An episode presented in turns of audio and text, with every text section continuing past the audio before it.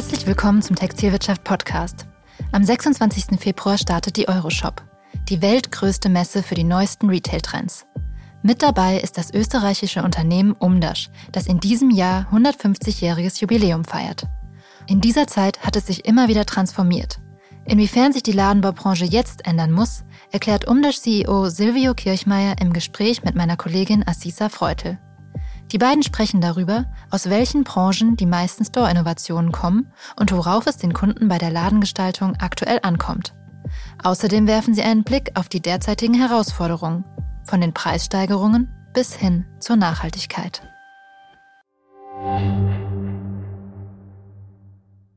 TV Tech Summit, der Digitalkongress der Fashionbranche am 17. April in Berlin. Hier erhalten EntscheiderInnen und Digitalverantwortliche Einblicke in erfolgreiche Digitalstrategien des Fashion Retail, einen Überblick an Trends und Tools zur Digitalisierung interner und externer Prozesse sowie Insights für eine exzellente Omnichannel-Strategie. Sichern Sie sich jetzt Ihr Ticket unter www.dfvcg-events.de slash tech-summit. Herzlich willkommen zum TV Podcast. Heute hüpfen wir mal mit einem Gast über die Grenze und zwar begrüßen wir Silvio Kirchmeier, den CEO von Umdash Storemakers in Amstetten am Mikrofon. Herzlich willkommen, Herr Kirchmeier. Ja, liebe Frau Freitel, vielen Dank für die Einladung. Vielleicht, weil ähm, viele von unseren Hörern Umdash bestimmt schon mal gehört haben oder auch gesehen haben, aber vielleicht können Sie einmal kurz so am Anfang ein paar Worte zu sich und auch zu dem Unternehmen sagen. Ja, das mache ich gerne. Vorweg, ich beginne mit dem Unternehmen, weil das ist definitiv das Wichtigere. Und das ist ein im Familienbesitz befindliches Unternehmen, das im Februar während der Euroshop sein 155. Äh, Jubiläum dann feiert. Also wir existieren seit 1868. Die heutigen Eigentümer unseres Unternehmens sind selber schon vierte Generation. Dahinter gibt es auch schon eine fünfte und eine sechste Generation. Unser Unternehmen fußt auf drei Unternehmensbereichen. Es gibt da einen sehr großen, ist die Doka. Ähm, das ist ein Weltmarktführer im Betonschalungsbereich. Äh, der zweitgrößte Bereich, das sind die Umdas Storemakers. Und es gibt dann noch einen dritten, das ist die Umdas Group Ventures. Das ist ein Venture Capital Fonds, wo das Unternehmen in disruptive Themen investiert. Wir beschäftigen weltweit etwa 9000 Mitarbeiter. Unser Headquarter ist in Österreich in Amstetten, wie Sie schon gesagt haben, und wir werden heuer einen Umsatz von etwa 1,8 Milliarden Euro erreichen. Äh, die Storemakers sind die Keimzelle äh, unseres Unternehmens, weil das, die, Firma wurde als Tischlerei und Zimmerei eben Mitte des 19. Jahrhunderts gegründet. Und somit sind wir zwar der älteste Teil, aber nicht der größte. Kurz zu meiner Person. Ich bin, ja, man glaubt es nicht, aber ich bin schon 61 Jahre alt verheiratet und wir haben eine Tochter, die ist äh, mittlerweile auch schon Mutter, also die sind schon Großeltern. Und äh, seit 2013 führe ich die Ladenbauaktivitäten der Untergruppe. Und kommen Sie denn aus dem Ladenbau oder aus welchem Bereich kommen Sie? Äh, ich bin an und für sich Maschinenbauer. Allerdings kein besonders guter und haben wir dann gedacht, ich studiere zusätzlich dann Wirtschaft dazu, um die Schwäche in der Technik abzudecken. Ich habe ein gesamtes Leben im Bereich B2B verbracht, also äh, Geschäfte von Unternehmen mit Unternehmen und war etwa zehn Jahre lang in der Holzwerkstoffindustrie. Und damals war Umdasch ein Kunde. Allerdings zwischen dieser Tätigkeit in der Holzwerkstoffindustrie und Umdasch war ich auch zehn Jahre lang in der Öl- und Gasindustrie tätig, also etwas völlig anderes. Und ja, 2012 wurde ich von Umdasch angesprochen, ob ich nicht äh, meine Heimat in diesem Unternehmen finden würde. Und für mich war es sowas wie ein Heimkommen, weil in der Öl- und Gasindustrie habe ich, was nicht, 200 Reisetage jedes Jahr gehabt, war also sehr wenig zu Hause.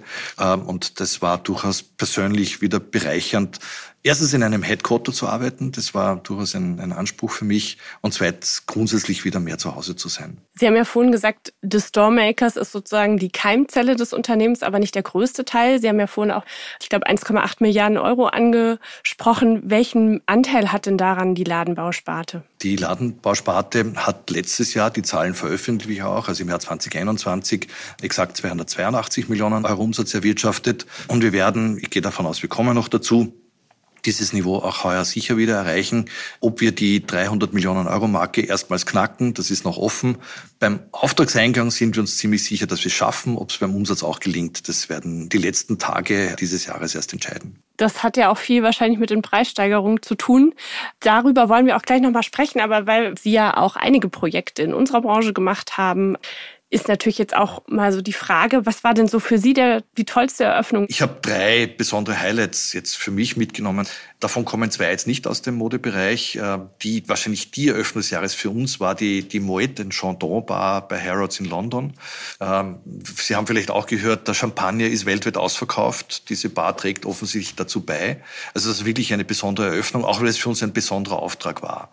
Das Highlight eigentlich aus dem Mode-, Textilbereich ist für uns das Konzept für Nike Live mit sehr, sehr vielen Eröffnungen quer durch Europa von Istanbul bis Dublin und Barcelona und wo immer dort äh, entsprechend eröffnet wurde. Und dann gibt es ein drittes, da darf ich den Kunden nicht erwähnen. Das war in Deutschland in Berlin Eröffnung von einem chinesischen Elektroautomobilanbieter, der mit sehr, sehr viel Macht und Druck eigentlich den Premium-Bereich auch noch über Tesla besetzen möchte. Ähm, und für den ziehen wir eigentlich in ganz Europa jetzt Standorte hoch. Und das war durchaus auch eine beeindruckende Eröffnung, ja, mit sehr, sehr vielen Prominenten Anfang Oktober in Berlin. Sie haben ja schon angesprochen, es ist dann immer so ein bisschen, über wen man sprechen, über wen nicht. Aber wie kann man sich denn so die Zusammenarbeit Arbeit vorstellen? Also Sie kommen ja aus dem Ladenbau, aber Sie bieten ja mittlerweile auch Konzepte an. Ja, wobei das war eigentlich schon immer Teil unserer Strategie. Unsere Mission lautet We Make Successful Stores. Und das mussten wir durchaus auf die schwierige Tour lernen. Wenn ich in die Geschichte kurz zurückgehe, dann war unser Selbstverständnis über viele Jahrzehnte, wenn nicht zu sagen über mehr als 100 Jahre, das äh, Verständnis, ein, ein Tischler und ein Metallbauer zu sein. Das heißt, die Qualität des Möbels stand im Wesentlichen im Mittelpunkt. Und irgendwann, und das war so gegen Ende der Nullerjahre dieses Jahrzehnts, mussten wir doch auch durchaus schmerzhaft lernen, dass die Qualität der Möbel, die gefertigte Qualität der Möbel aus europäischer Produktion nur mehr bedingt ein Differenzierungsmerkmal ist. Und wir haben dann verstärkt, äh, und wir haben uns gefragt, was ist denn der Grund für unsere Existenz? Äh, wir als Unternehmen haben nur dann eine Existenzberechtigung, wenn es uns gelingt, unsere Kunden, unsere Händler dabei zu unterstützen, dass sie ihre Ziele erreichen. Und ihre Ziele könnten sein eine Erhöhung der Conversion Rate, eine Verlängerung der Aufenthaltsdauer, letztlich eine höhere Flächenproduktivität. Und dies verstehend haben wir gesagt, wir sind eigentlich nicht mehr nur ein Produzent von Möbeln, ein Hersteller, sondern eigentlich sind wir ein Unternehmen, das Projekte managt. Also unsere Kernkompetenz ist, Projekte zu managen. Und wenn wir das tun, dann wollen wir so, wollen wir quasi möglichst viel an der Wertschöpfungskette partizipieren und haben natürlich dann auch investiert in den Bereich äh, Design und Engineering, also Value Engineering, aber speziell auch Design und Architektur wir beschäftigen etwa 50 Innenarchitekten europaweit. Spannend. Wenn wir nochmal zurückkommen zu dem wirtschaftlichen Aspekt. Wir haben jetzt den Angriffskrieg in der Ukraine, wir haben die Preissteigerung auf allen Wirtschaftsstufen, wir haben Lieferkettenprobleme, eine zum Teil schlechte Konsumstimmung, auch noch ein bisschen Corona, obwohl man da ja auch das Gefühl hat, dass es sich so ähm, deutlich entspannt. Was war denn für Sie so die größte Herausforderung? Also wenn ich jetzt einfach, und die Zeit vergeht wahnsinnig schnell, aber kurz zurückblicke, dann haben wir uns alle eigentlich auf ein entspannteres Jahr 2022 gefreut. Corona haben wir weitgehend überstanden. Also uns hat Corona im ersten Quartal schon noch beeinträchtigt. Wir hatten die stärksten Infektionswellen gerade in den Monaten Jänner, Februar und ein wenig auch noch im März. Also ich kann mich erinnern, in den ersten zehn Wochen war regelmäßig waren zehn Prozent unserer Mitarbeiter entweder weil sie in Quarantäne mussten oder krankheitsbedingt ausgefallen. Das heißt, da hatten wir durchaus äh, innerbetriebliche Themen, unsere Leistung aufrechtzuerhalten. So, und aber mit dem 24. Februar ist sehr vieles anders geworden geworden. Ähm, gerade in den ersten ein, zwei Wochen haben die Versorgungsketten, die Lieferketten verrückt gespielt. Du hast Stahl nicht bekommen. Viele andere Dinge waren kurzfristig nicht verfügbar. Aber das hat sich innerhalb von wenigen Wochen durchaus eingependelt und geblieben ist weniger die Versorgungssicherheit. Die ist grundsätzlich gegeben. Wir haben eine halbwegs große Wertschöpfungstiefe. Wir kaufen tendenziell eher Rohstoffe und die waren verfügbar. Aber was geblieben ist und auch heute uns durchaus noch beschäftigt, äh, sind einfach die Preissteigerungen, sowohl was die Materialien betrifft, als auch nicht zu vergessen, was die Energie betrifft. Energie war für uns Unternehmen über viele Jahre eigentlich kein großes Thema. Unsere Energieanteile waren im Bereich von zwei bis drei Prozent an den Gesamtkosten und die sind schlagartig auf nahezu zehn Prozent angestiegen. Und damit ist Energie ein großes Thema geworden. Und wenn man das dann noch in Verbindung bringt mit den Materialkostensteigerungen, dann sind die inflationären Tendenzen auf der Beschaffungsseite eigentlich die größte Herausforderung. Wir haben gerade in Deutschland, in Österreich, in Europa Inflationsraten von zehn Prozent, aber unsere Beschaffungspreise sind deutlich höher und deutlich stärker gestiegen. Also da reden wir von Preissteigerungen von 20 bis 30 Prozent, die so nicht an den Markt äh, weitergegeben werden konnten. Und wenn jetzt, und wir haben viele Diskussionen mit Kunden, wenn wir jetzt über Preissteigerungen für 23 sprechen, dann sagen uns viele Kunden, ja, aber die Rohstoffpreise fallen ja schon wieder. Das stimmt auch, sie fallen bereits seit dem Sommer wieder, aber sie sind natürlich unvergleichlich höher, als es noch 2019 war. Wie gehen Sie jetzt in dieser Situation damit um? Also stellen Sie zum Beispiel auch gerade das Thema Energie haben Sie jetzt da nochmal die Suche nach alternativen Energiequellen verstärkt oder ist es auch in der Produktion, sind da noch Effizienzsteigerungen möglich? Ja, also bei uns vielleicht noch vorweg, das muss ich dazu sagen, das Hauptthema ist die Prozesswärme. Und bei der ist in vielen Fällen Gas nicht ersetzbar oder Gas vielleicht durch Öl ersetzbar, aber de facto ist es durch fossile, äh, wird es quasi durch fossile Quellen abgedeckt. Was den Strom betrifft, versorgen wir uns schon zu einem erheblichen Teil selbst mit Photovoltaikanlagen an den meisten unserer Standorten. Wir haben das natürlich jetzt beschleunigt, also jetzt wird es an allen unseren Produktionsstandorten Photovoltaikanlagen geben, aber an den Hauptstandorten war das schon eingeleitet. Ähm, ja, die Rentabilität hat sich jetzt zum Positiven verändert. Ähm, und ja, soweit wir das können, versuchen wir uns eben bei Strom weitestgehend selbst zu versorgen. Das wird nicht zur Gänze gelingen, aber an manchen Standorten erreichen wir 100 Prozent, an anderen, äh, insbesondere in Leibniz, an unserem Hauptstandort, erreichen wir gerade einen 15 bis 20-prozentigen Eigendeckungsgrad beim Strom. Jetzt neben dem Krieg und der Preissteigerung hat uns ja auch Corona noch so ein bisschen beschäftigt. Sie haben es gerade gesagt, so zum Anfang des Jahres. Wie hat denn insgesamt Corona jetzt auch Ihr Arbeiten verändert? Also es hat äh, das, das, das Zusammenspiel äh, unserer Mitarbeiterinnen und Mitarbeiter ist heute anders, als es 2019 war. Wir mussten, wie jedes Unternehmen zu Beginn äh, des Jahres 2020, als Corona aufflammte, Wege finden, möglichst remote zu arbeiten, also alle Systeme so umzustellen, dass es einfach für das Unternehmen möglich war, seine Wertschöpfung aufrechtzuerhalten, obwohl zumindest die Mitarbeiter im Büro dann nicht im Büro waren. Und auf der anderen Seite muss man sagen, für Mitarbeiter im Montagebereich oder in der Produktion war das gar nicht möglich. Also ein Teil, etwa die Hälfte unserer Belegschaft hatte den Luxus unter Anführungszeichen im Homeoffice zu sitzen gar nicht. Die waren trotz alledem mit allen Sicherheitsvorkehrungen auch weiterhin in den Produktionshallen oder auf den Baustellen. Ich erinnere mich noch, das war in der, in der Hochphase Corona, November 2020. Da haben wir den wirklich ikonischen Bayern München Store in München gemacht. Das war mit Montageteams aus Österreich und teilweise aus Osteuropa. Nur die Möglichkeit, dort die Menschen einreisen zu lassen, tägliche Corona-Tests, all dieses, also all die, die Umstände. Und da darf ich aber dazu sagen, da hat sich zum Beispiel der FC Bayern München auch in Person des Herrn Rummenigge persönlich um Monteure gekümmert. Und das war höchst beeindruckend. Aber diese Dinge haben durchaus Spuren hinterlassen. So wie schaut's heute aus? Wir haben natürlich heute eine andere Arbeitsordnung. Wir bieten grundsätzlich an, remote zu arbeiten. Wir sagen auch bewusst remote, weil es nicht immer nur das Homeoffice ist. Es finden ja mittlerweile die Aktivitäten an, an vielen Standorten statt. Wir legen aber doch Wert darauf, dass der Hauptort der Leistungserfüllung für die Angestellten das Büro ist. Wir sehen in der Zusammenarbeit, auch in der körperlichen Nähe, in der Zusammenarbeit an einem Ort, durchaus Produktivitätsvorteile. Für bestimmte Aufgaben, seien es jetzt Programmierer im Softwarebereich, da ist es, also das ist egal, wo die arbeiten. Und die sind wahrscheinlich auch nicht äh, weniger produktiv an anderen Orten. Aber für Teams, die eine gemeinsame Aufgabe erfüllen und erbringen, dort ist es sehr wohl ein Thema, an einem Ort zu sein. Und konkret bei Projektleitern, bei Bauleitern, da muss man davon ausgehen, die müssen am Ort und die müssen an dem Ort, wo die Leistung erbracht wird, an der Baustelle sein. Also ja, unsere Mitarbeiterinnen und Mitarbeiter haben die Möglichkeit zu mischen. Aber ich würde sagen, 50 bis 60 Prozent der Zeit wird im Büro verbracht, der Rest wird anders organisiert. Und das hat sich geändert und das wird auch bleiben. Das wird nicht mehr weggehen. Dann haben wir auch eine jüngere Generation, zu der ich jetzt nicht zähle, die durchaus die Anforderungen stellt und sagt, wenn ich bei euch arbeiten möchte, dann möchte ich zumindest zwei Tage in der Woche oder vielleicht auch länger auch flexibel arbeiten. Und im Interesse, jetzt wirklich Talente zu gewinnen und zu halten, haben wir uns nicht darauf eingestellt. Wie ist bei Ihnen die Situation, so Stichwort Fachkräftemangel? Also die ist sehr unterschiedlich. In den Volkswirtschaften, in denen das Arbeitskräfteangebot bereits zurückgeht, und da gehört Deutschland dazu, insbesondere auch Tschechien dazu. Also das heißt, das Angebot an, an, an Menschen, die zur Verfügung stehen, und zwar für alle Funktionen, nimmt in Deutschland seit meines Wissens einem Jahr ab, in Tschechien schon seit drei oder vier Jahren. In diesen Volkswirtschaften ist es wirklich spürbar. Spezialisten zu finden. Projektleiter ausgezeichnete sind schwer. Menschen, die im IT-Bereich arbeiten. Wir haben da unseren Standort in Duisburg. Programmierer, Softwareingenieure, wirklich extrem schwer. Und da müssen wir de facto schon auf die ganze Welt zurückgreifen, um Mitarbeiter für die Aufgaben zu finden.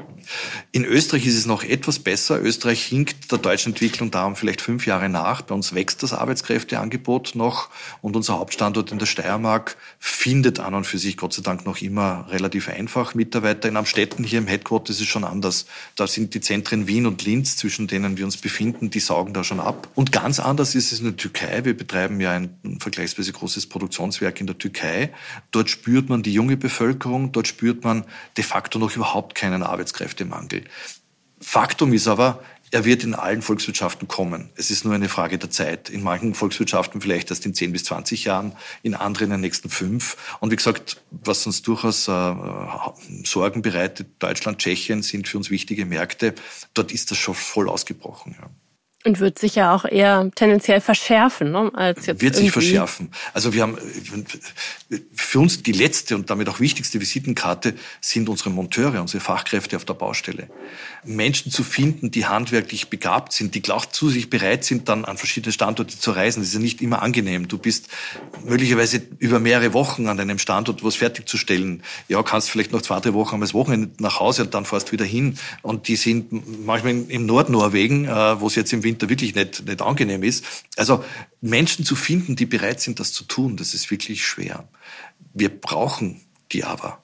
Und ähm, also es ist, das heißt, ja, wir, wir, wir lassen uns viel einfallen und zumindest die Rahmenbedingungen so zu, zu gestalten, dass wir weiterhin hier leistungsfähig sind und, und gute Mitarbeiter finden und halten.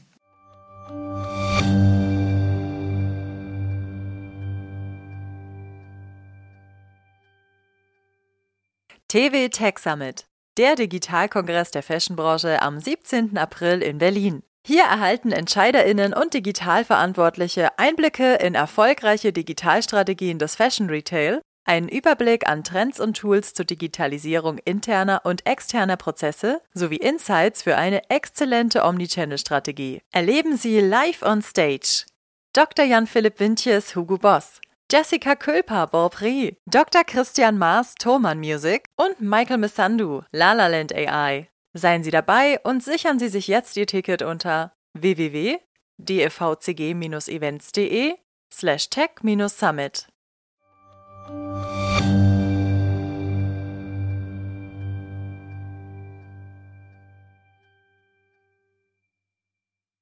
Der Fokus des Geschäftsmodells ist ja ganz stark auf dem stationären Handel. Jetzt hat man gerade in der Corona-Pandemie ja auch gesehen, dass nicht nur mehr remote gearbeitet wurde, sondern auch mehr online eigentlich geshoppt wurde. Also es gab ja exorbitante Wachstumsraten im Online-Bereich. Wie haben Sie die Situation wahrgenommen, gerade zum Anfang der Corona-Zeit, wo sich das so rauskristallisiert hat? Also denkt man dann, oh Gott, wir werden nie wieder Läden bauen oder wie sind Sie damit umgegangen? Naja, äh, das haben wir uns Gott sei Dank nicht gedacht, aber was ist passiert? Es war natürlich ein, einer der wirklich extremen Nutznießer am Anfang der Corona-Pandemie war der Lebensmitteleinzelhandel. Noch dazu, wenn er auch hohe äh, Non-Food-Sortimente angeboten hat. Die Unternehmen Unternehmen haben voll profitiert und wir haben das auch in deren Investitionstätigkeit gespürt. Also es ist, im Jahr 2020 ist einmal, sagen wir mal, sechs bis zehn Wochen gab es Stillstand keine Auftragseingänge, alle waren in Schockstarre. Aber der Lebensmitteleinzelhandel hat dann relativ rasch wieder investiert, weil er es zum Teil auch musste. Und natürlich haben wir dann, was sind jetzt Sicherheitsvorkehrungen und, äh, und, und, und Abschirmeinrichtungen und alles Mögliche gemacht, um Menschen davor zu schützen, dass sie sich gegenseitig anstecken. Und natürlich hat man in der Phase, weil der Non-Food-Bereich ganz generell war schwerst betroffen. Wir waren zum Beispiel auch, wir sind einer der größten Anbieter für Travel Retail, also Duty-Free-Stores auf Flughäfen. Dieses Geschäft ist um 95 Prozent Prozent eingebrochen. Und wir hatten ein eigenes Werk quasi für diese Leistungen. Dort war es wirklich sehr, sehr schwierig im Jahr 2020. Aber wir haben nicht geglaubt, dass der stationäre Handel ausfällt. Wir haben eigentlich erwartet, dass der Onlinehandel stark ansteigen wird. Und die Prognosen, die wir hatten zu dem Zeitpunkt 2019, war der Online-Anteil über alle Branchen so etwa bei 15 bis 17 Prozent weltweit. In manchen Branchen schon viel mehr. Und dass das dann so um fünf Prozentpunkte etwa schlagartig angestiegen ist, war logisch. Unsere Projektionen waren aber so, dass von diesem Niveau aus der Onlinehandel wieder weiter wachsen wird, dann wieder mit einem reduzierten Tempo. Dass der Onlinehandel fast die Hälfte seiner Geländegewinne, ich nenne das jetzt einmal so kriegerisch, wieder abgeben muss nach Ende der Pandemie, damit haben wir nicht gerechnet. Das war überraschend. Also jetzt die Entwicklung, die war, glaube ich, für viele überraschend, wo man dann doch auch wieder gespürt hat, dass die Menschen es auch wieder zurückzieht, sozusagen in die Läden und auch in die Einkaufsstraßen. Sie haben es ja schon angesprochen, auch es wurden natürlich ja jetzt auch Umbauten an Läden vorgenommen, wie diese Plexiglaswände, breitere Gänge etc. Hat Corona da noch größere Einfluss so auf die Ladengestaltung? Also unmittelbar ja, dauerhaft, äh, glaube ich, bleibt nur ein Thema oder bleiben ein wenige. Die freien Flächen werden größer. Das gilt für die Gänge, das gilt für die Umkleidekabinen. In diesem Bereich wird nachhaltig großzügig geplant werden. Ansonsten glaube ich, dass die Schutzvorkehrungen, die wir hatten, die Maschinen, mit der Zutrittskontrolle erleichtert wurde, weil die Anwesenheit oder die Anwesenden gezählt wurden, ich denke, das wird nicht bleiben. Es sei denn, es kommt wieder eine andere Pandemie, dann wird das rasch wieder ausgepackt. Aber mehr Platz für die Kunden, das ist überall und das ist auch, dass die Umkleidekabinen interessanter und großzügiger werden, das gilt auch für den Discount-Bereich. Also diese Dinge werden mit Sicherheit bleiben. Sie haben ja vorhin schon als Beispiel eine Champagnerbar und auch einen Automobilhersteller genannt. In den vergangenen Jahren waren es ja oft Hotels, Banken, Automotive, die wirklich auch so die Innovationen in der Ladengestaltung gebracht haben. Hat sich das so fortgesetzt oder gibt es da jetzt auch eine neue Branche, die da irgendwie auf einmal aufgetreten ist, wo man sagt, da guckt man jetzt eher hin? Also wir erleben als äh, Innovationstreiber de facto den Luxusgütermarkt in allen Segmenten. Das ist im Automobilbereich genauso wie natürlich auch in der Mode. Die Burberrys, die Diors, die Louis Vuittons dieser Welt treiben und sind auch in aller Regel die ersten, die neue Dinge umsetzen. Das gilt übrigens auch für die Digitalisierung, wo wir dort sehr wohl sehen, dass es nicht mehr heißt Digitalisierung um jeden Preis, also eine bestimmte Phase vor ein paar Jahren war wirklich so, möglichst viele Bildschirme und, und möglichst viel künstliche Intelligenz. Das hat sich wieder zurückgebildet. Jetzt wird Digitalisierung nur dort eingesetzt, wo es entweder die Prozesse vereinfacht, also dann eher im Hintergrund, oder wirklich Mehrwert generiert, weil Kunden eben angeregter werden, dann vielleicht mehr einzukaufen. Also für uns ist der Innovationstreiber die Premium-Einheit, die Luxusgüterdivision und danach folgen der Lebensmittelhandel, insbesondere was natürliche Materialien betrifft, was lokale, regionale Materialien betrifft, dann geht vom Lebensmitteleinzelhandel die Innovation aus. Und die Mode, quasi die Mitte des Modemarktes, würde ich als klassischen Follower sehen. Äh, also die allen die bekannten Marken, die ganz großen äh, Fast-Fashion-Anbieter, die in Deutschland bekannten Unternehmen adoptieren relativ rasch, sind aber zumeist nicht die Innovationstreiber. Wenn Sie jetzt so sagen, die Luxusanbieter sind so die Speerspitze im Prinzip auch der Gestaltung, was wird denn dann, wir werden es ja dann in den nächsten Jahren wahrscheinlich dann auch in der Mitte des Marktes sehen und was sind es so für Aspekte der Ladengestaltung, auf die wir uns da sozusagen nochmal stärker vorbereiten können? Ja, wir werden von einigen unserer großen weltweiten Marken bereits sehr stark damit konfrontiert, so weit wie es irgendwie geht, CO2-neutrale Läden zu bauen. Das heißt, bestimmte Materialien zu verwenden, Recyclingmaterialien ich erinnere mich an Wände, die aus verpressten Jeansstoffen, also quasi Abfälle aus der Jeansproduktion äh, hergestellt werden. Äh, toll, ökologisch unendlich schwer zu verarbeiten. Also wir mussten speziell für die, für die Luxusgüterkunden mit vielen neuen Materialien äh, experimentieren, von Kakaobohnen oder Kaffeebohnen bis hin zu Schilf und ähnlichen Materialien mit dem Ziel, eben den ökologischen Fußabdruck zu verhindern, äh, zu verringern. Also es geht jetzt weniger darum, die Ladengestaltung zu verändern, sondern es wird wirklich sehr viel mit Materialien experimentiert. Und da versuchen wir, die Welle auch zu reiten, sie zu unterstützen. Wir haben selber eine Materialdatenbank aufgebaut, die wir unseren Kunden zur Verfügung stellen, wo wir schon sagen können, der CO2-Fußabdruck dieses oder jenes Materials ist dort oder da. Und da sehen wir einen starken Trend. Ähm, da Vorreiter zu sein, ist aber manchmal auch teuer. Das muss ich auch ganz ehrlich sagen, bei der Montage, weil du mit neuen Materialien umzugehen lernen musst. Also mit Kakaobohnen in der Wand kann man sich das, glaube ich, gut vorstellen, dass das eher komplex ist. Aber was denken Sie, woher kommt es? Also ist es so ein, ein Beweggrund, dass man jetzt sagt, wir müssen das auch machen für unsere Anleger? Also viele der Unternehmen sind ja auch börsennotiert. Oder ist es dann wirklich dieser Moment, dass die Branche, die ja auch als eine der schmutzigsten gilt, eigentlich da auch erkannt hat, wir müssen unsere Kunden verlangen das auch zunehmend von uns? Ja, es wird schon äh, von den Unternehmen einfach das Ziel, äh, das ist letztlich ein weltweites Ziel, weitestgehend klimaneutral zu sein. Jetzt persönliche Nebenbemerkung. Ich glaube, dass wir Net Zero bei CO2 nicht schaffen können.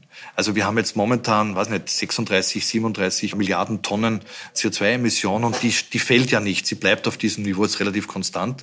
Und jetzt, wir haben uns ernsthaft zum Ziel gesetzt, mit dem Vertrag von Paris im Jahr 2015 da auf Null zu kommen. Aus meiner Sicht ist ein kleiner Rechenfehler drinnen. Jeder Mensch, einfach dadurch, dass er atmet, emittiert etwa eine Tonne CO2 nur durch Ein- und Ausatmen.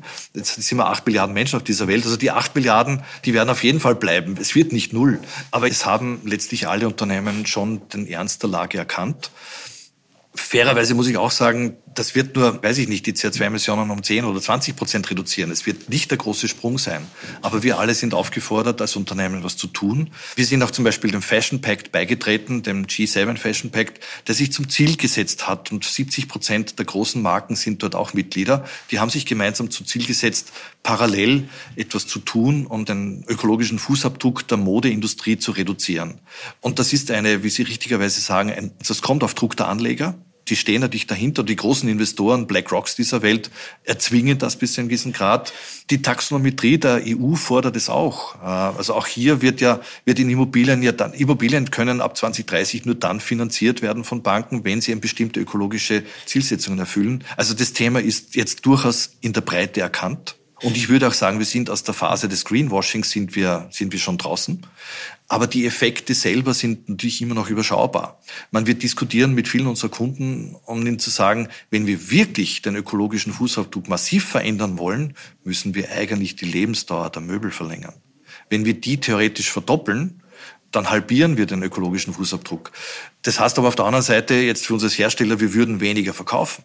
Das ist durchaus äh, natürlich ein Dilemma. Und wir versuchen es äh, so mittelfristig zu lösen, dass wir auch äh, nachhaltige Angebote unseren Kunden machen, die sagen, wir kümmern uns über die gesamte Lebensdauer dieser Möbel, um die Möbel.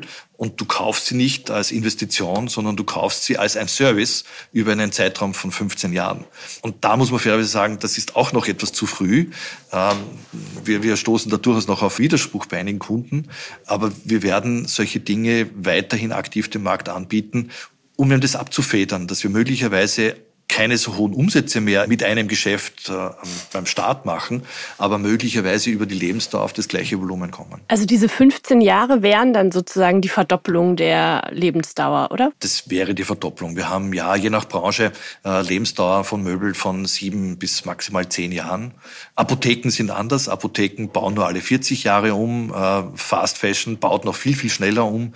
Aber irgendwo, ja, wahrscheinlich bei 15 Jahren Nutzungsdauer für Möbel müssten wir uns treffen. Und das würde aber dann bedeuten, dass Sie die zwischendrin nochmal überarbeiten oder neu gestalten? Das würde mehrere Dinge bedeuten. Es würde zum einen bedeuten, dass die Designs äh, von Geschäften anders werden müssen. Sie müssen flexibler werden. Das heißt, es muss möglich sein, ohne großen Aufwand das Geschäft zu verändern, die Möbel umzustellen, äh, andere Wegerichtungen und ähnliches dann zu ermöglichen.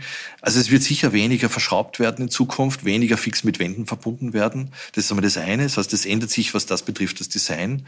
Und das zweite, ja, wir überlegen eben sowas wie einen, einen Lebensdauer, Service- und Wartungsvertrag mit anzubieten, bei dem wir dann, wenn der Kunde es will, umbauen, umstellen, reparieren. Äh, auch das ist natürlich ein großes Thema, weniger wegschmeißen. Äh, und solche Modelle entwickeln wir gerade und werden 2023 damit aktiv in den Markt gehen. Aber das klingt ja jetzt eigentlich auch so, dass diese letzten drei Jahre sehr innovationsfördernd waren. Ist das denn gut für Ihr Unternehmen? Also Druck oder, oder besondere Herausforderungen führen an und für sich immer dazu, dass Menschen neue Ideen entwickeln.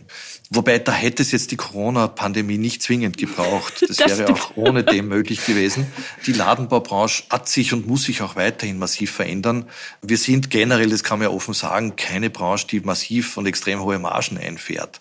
Ähm, also wir sind da eher mit der Bauindustrie und ähnlichen Dienstleistern vergleichbar. Wir glauben, dass wir schon relativ lange, also wir waren Anfang des letzten Jahrzehnts durchaus im Krisenmodus und jetzt würde ich sagen, sind wir in einem permanenten Erneuerungsmodus, weil unsere Kunden natürlich auch sehr kurzen Zyklen unterliegen, weil die Branche ganz generell in fast allen Handelsbereichen einfach schnelllebig ist. Uh, unsere Kunden müssen sich daran anpassen und wir müssen das auch tun. Und manchmal waren wir vor der Welle und haben gesagt, die Idee hätte man erst fünf Jahre später bringen sollen.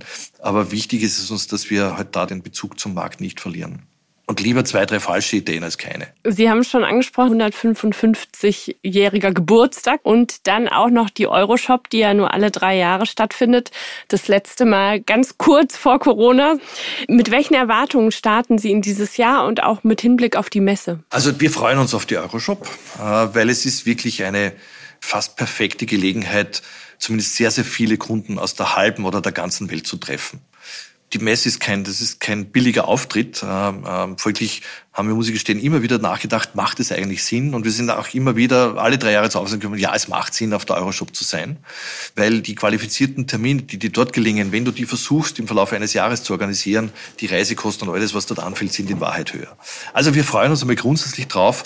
Äh, wir werden, so viel darf ich sagen, mit einem sehr, sehr nachhaltigen Auftritt die Euroshop hoffentlich bereichern. Wir werden eine Art italienischer Plaza darstellen und durchaus auf die nachhaltigen, aber auch auf die digitalen Themen, weil das sehen wir, die zwei großen Treiber äh, auch im Laden bei den nächsten Jahren. Darauf werden wir Bezug nehmen. Wie schauen die Aussichten insgesamt aus? Wir spüren auch in manchen Branchen die Zurückhaltung. Wir sehen, dass sich die Auftragseingänge verlangsamen. Wir sind sehr froh, dass es uns gelungen ist, ein paar sehr große Rollouts zu gewinnen. Es gibt uns eine gewisse Basisauslastung, eine Sicherheit. Also so etwa 60 Prozent des geplanten Umsatzvolumens haben wir mehr oder weniger in der Tasche. Das ist eine gute Voraussetzung. Aber wir glauben, dass das erste Halbjahr schwierig sein wird. Und zwar eigentlich in fast allen Handelsbranchen, mit einer Ausnahme. Luxus wird nicht betroffen sein und wird weiter funktionieren. Und auch in allen Märkten oder gibt es auch einen Markt, wo man sagt, der zeigt sich jetzt besonders robust? Also wie ich schon gesagt habe, Luxus ist, ist ein Phänomen. Ähm, weil das offensichtlich immer funktioniert. Aber alle anderen für uns, oder ich muss, muss, das stimmt jetzt nicht ganz. Es gibt schon ein paar Branchen, die tun einiges. Automobil investiert massiv, weil die gesamte Automobilindustrie ihre neuen Modelle einfach bewerben und präsentieren muss. Also dort wird nach einem Durchhänger wieder massiv in die Schauräume und in die Standorte investiert. Der Drogeriemarkt ist wieder zurückgekommen, der hat ein wenig gelitten. Lebensmittel könnte schwächer werden in den nächsten Jahren. Bei der Mode ist es sehr, sehr unterschiedlich. Es gibt ein paar Unternehmen, denen gelingt eine Branchenkonjunktur, die investieren. Es gibt andere, die hängen in den Seilen, die investieren nicht. Also da, da fällt es mir schwer zu sagen oder eine so eine Durchschnittsaussage zu treffen. Was für uns dann eine wesentliche Branche noch ist, ähm, das ist der Banken- und Versicherungsbereich. Da werden zwar die Filialen stark reduziert, die Anzahl der Filialen wird reduziert, aber die verbleibenden werden aufgerüstet, werden umgebaut, werden automatisiert. Das heißt, da werden wir einige Jahre noch als Ladenbauer durchaus davon profitieren. Irgendwann zum Ende des Jahrzehnts wird sich das aufhören. Also ja, es gibt, es, gibt durchaus auch Lichtblicke, aber insgesamt schätzen wir das Investitionsklima für die nächsten paar Monate schwieriger ein, als es in den letzten sechs Monaten war. Und das gilt auch für alle Länder und Regionen. Es gibt äh, auch da gibt es Unterschiede, aber mit grundsätzlich Europa äh, verfolgt einen ähnlichen Trend. Großbritannien, die haben einige Zeit wirklich investiert, das ist auch jetzt mittlerweile schwächer. Skandinavien entwickelt sich nicht schlecht. Einige Märkte Osteuropas zeigen eine Resilienz und die Türkei. Das ist äh, für uns alle ein riesiges Phänomen mit einer offiziellen Inflation von 84 Prozent, mit einer echten Inflation von 130 Prozent. Der Binnenkonsum in der Türkei funktioniert wirklich. Das Land wächst auch. Wir alle kritisieren die Wirtschaftspolitik der Regierung vor Ort. Und ich glaube auch persönlich, dass sie falsch ist. Ähm, aber man steht mir aber nicht zu, das muss ich gestehen, das zu beurteilen. Aber dennoch zeigt sich die Türkei sehr resilient und ist auch einer der Gewinner des Krieges in der Ukraine. Das muss man auch ganz klar sagen. Wird es denn auch mal einen Umdash-Laden im Metaverse geben? Also ja, wir haben bereits Grundstücke im Metaverse gekauft. Also wir sind zumindest Grundstückseigner und wir entwickeln gerade eine Form der Präsentation. Es gibt schon einige Kunden, ähm, auch hier wieder die großen Modemarken oder die großen Sportartikelmarken, die durchaus sagen, wir brauchen einen Partner, der uns im echten Leben, aber auch im Metaverse unterstützt. Wir wissen alle mitsammen nicht, wie sich das langfristig entwickeln wird. Also wenn man jetzt gerade die Zahlen von, von, von Meta, von der Muttergesellschaft von Facebook ansieht, dann wird dort noch schon sehr, sehr viel investiert und der Return ist noch sehr gering. Aber ja, wir sind bereits Eigner von Grundstücken im Metaverse und wir bauen darauf etwas. Also es gibt dann Programmierzeilen, ja, weil von bauen kann man ja nicht reden. aber Sie drucken ja auch Häuser mittlerweile, oder? Also von daher. Ja, das stimmt. Wir drucken Häuser, aber trotzdem mit, mit realen Materialien. Ja. Wunderbar. Vielen Dank. Jetzt haben wir immer sozusagen als letzte Frage an unsere Podcast-Teilnehmer die Frage, wen Sie sich denn mal gerne im TV-Podcast als Gast wünschen würden. Das ist eine hochinteressante Frage. Ich würde äh, den Adidas-Chef den Björn Gulden, dem würde ich mir gern zuhören. Ich könnte mir super den Barack Obama vorstellen, aber das wird wahrscheinlich jetzt für die TV nicht ganz so leicht sein, äh, den zu erreichen. Vielleicht die Michelle Obama, weil das ist eine Modeikone. Aber ja, den Adidas-Chef hätte ich gern gehört. Oder wenn ich Ihnen wirklich empfehlen würde, das wäre der Paul Polman, der langjährige Unilever-Chef, der jetzt der Generalsekretär des G7 Fashion Pact ist, der damit jetzt auch quasi zur Tätigkeit von der TV einen Bezug hat. Ich habe mir den immer als künftigen UNO-Generalsekretär vorgestellt, weil er wirklich eine extrem beeindruckende Persönlichkeit ist. Aber den würde ich mir gerne wünschen, ja. Das werden wir mal angehen. Erstmal vielen Dank, Herr Kirchmeier, dass Sie sich Zeit genommen haben. Wir sehen uns, denke ich, auch auf der Euroshop in Düsseldorf. Ja, vielen Dank für die Einladung. Das war meine Kollegin Assisa Freutel im Gespräch mit Umdash CEO Silvio Kirchmeier. Und das war der Textilwirtschaft Podcast. Wenn Ihnen gefallen hat, was Sie gehört haben, dann bewerten und abonnieren Sie uns gerne. Mein Name ist Charlotte Schnitzspahn. Vielen Dank fürs Zuhören und wenn Sie mögen, bis nächste Woche.